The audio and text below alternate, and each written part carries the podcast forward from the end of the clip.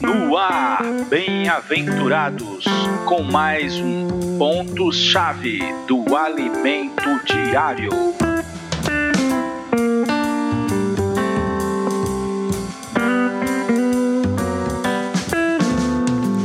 Olá, bem-aventurados, Jesus é o Senhor. Chegamos à quinta-feira da nossa semana 8. Semana esta que, que fecha esse primeiro bimestre.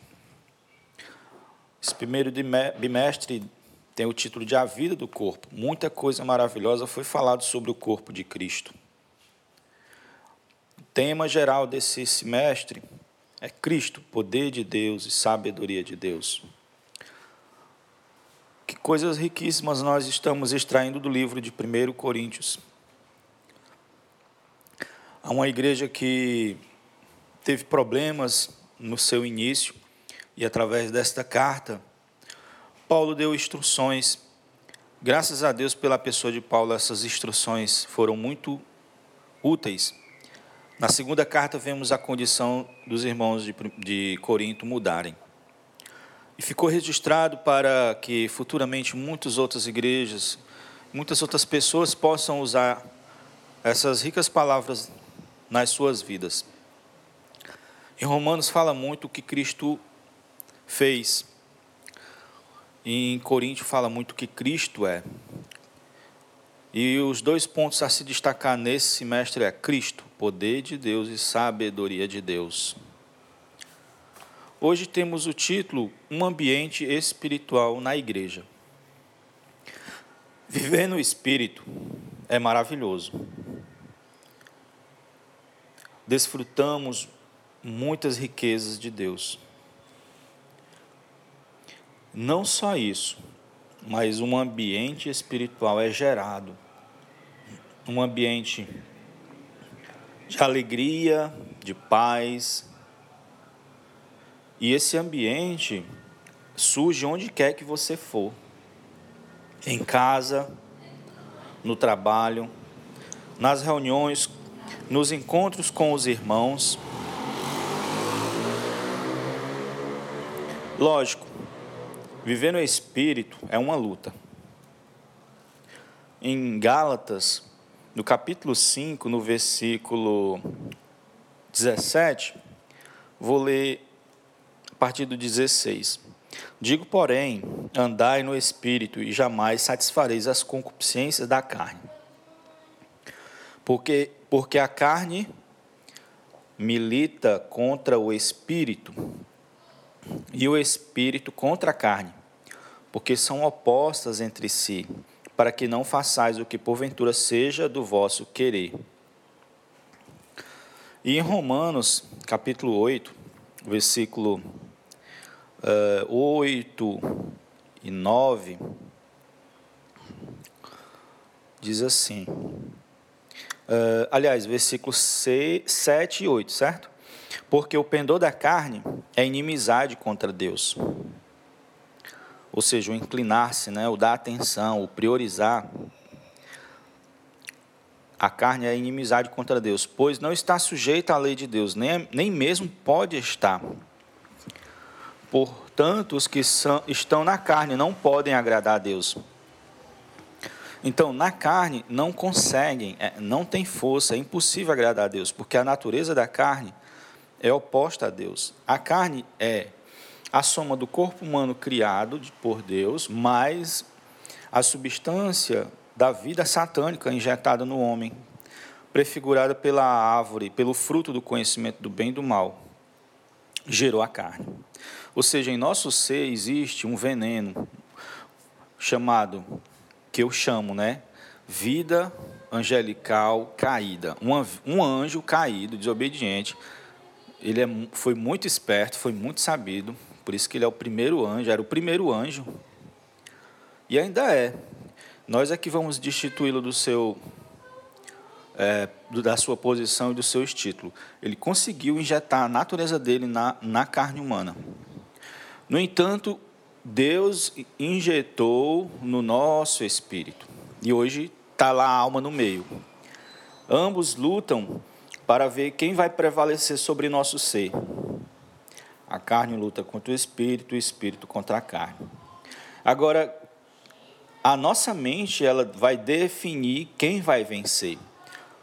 Porque na hora que eu dou atenção a um, eu viro as costas para outro. O virar as costas para o outro faz as forças delas definhar.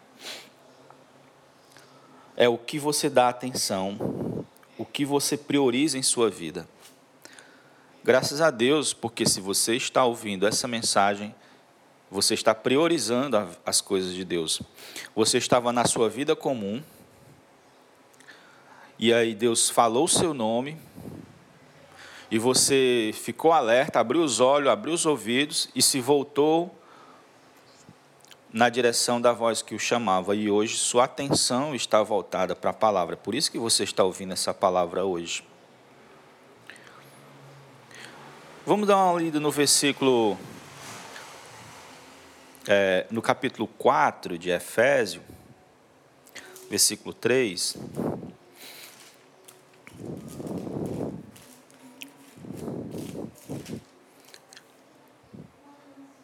Diz assim, ó, esforçando-vos diligentemente por preservar a unidade do espírito no vínculo da paz. Como eu falei, os benefícios de a pessoa viver no espírito não é, não é só individual.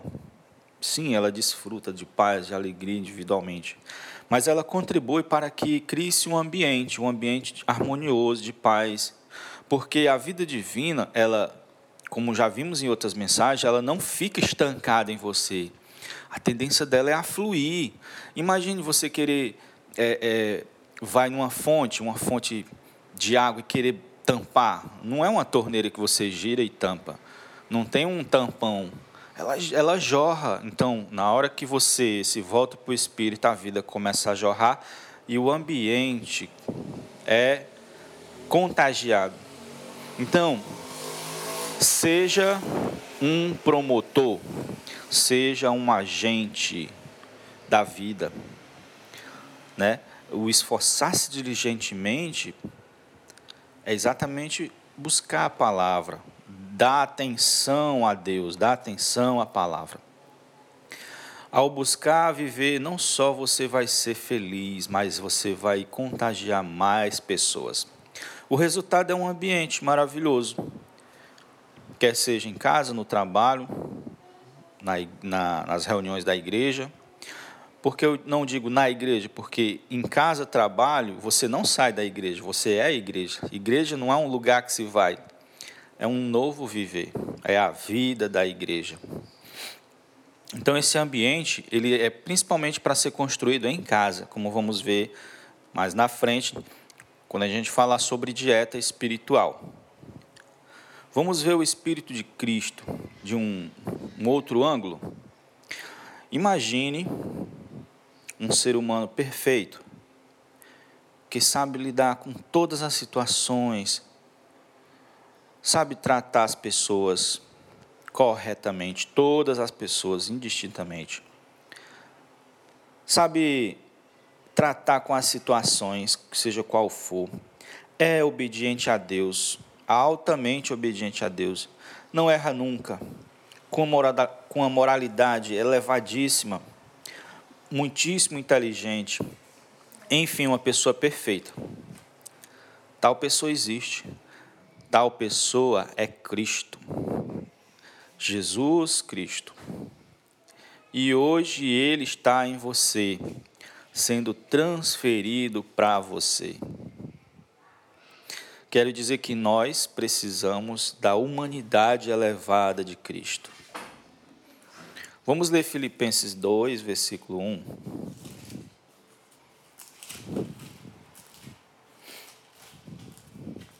É depois de Efésio.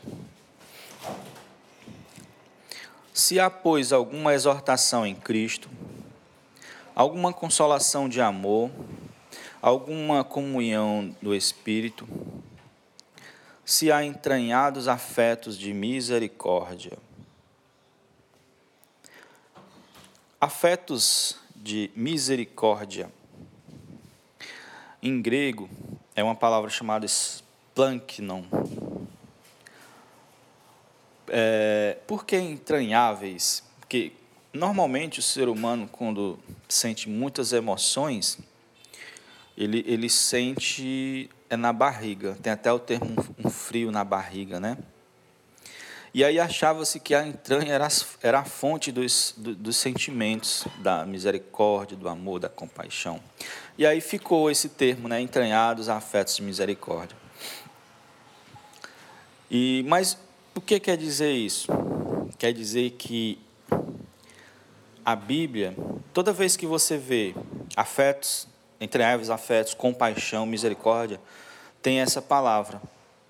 Então, essa palavra, esse splangnon, ele está, está em toda a Bíblia, principalmente nos evangelhos, quando fala de Jesus, nas cartas, quando, quando Paulo dá uma direção, quando Pedro direciona. É, a Bíblia está repleta dos sentimentos e das emoções de Cristo. É, é desse Cristo que precisamos. É a alma de Cristo que precisamos. É a humanidade elevada de Cristo que precisamos. É uma outra forma de eu dizer para você que é do Espírito que precisamos. E aí no 2 ele diz assim: Completai a minha alegria de modo que penseis a mesma coisa, tenhais o mesmo amor, sejais unidos de alma, tendo o mesmo sentimento. Então, a, a maneira de completar esse versículo 2 não é escolher um líder e pensar igual o líder, amar igual um líder. Não. É ter Cristo na sua, no seu, na sua alma. Cristo está no seu espírito, o objetivo dele é passar para a sua alma. E aí sim teremos a alma dele, a humanidade perfeita dele em nós, os seus, a sua, o seu splanknon, né? a sua compaixão, a sua misericórdia, o seu afeto, todos os sentimentos bons que nós precisamos para nos relacionar com as pessoas e com nós mesmos. Às vezes, às vezes nós somos duros conosco mesmo, não amamos a nós mesmos, falamos coisas que nos desanimam a nós mesmos. E isso é errado.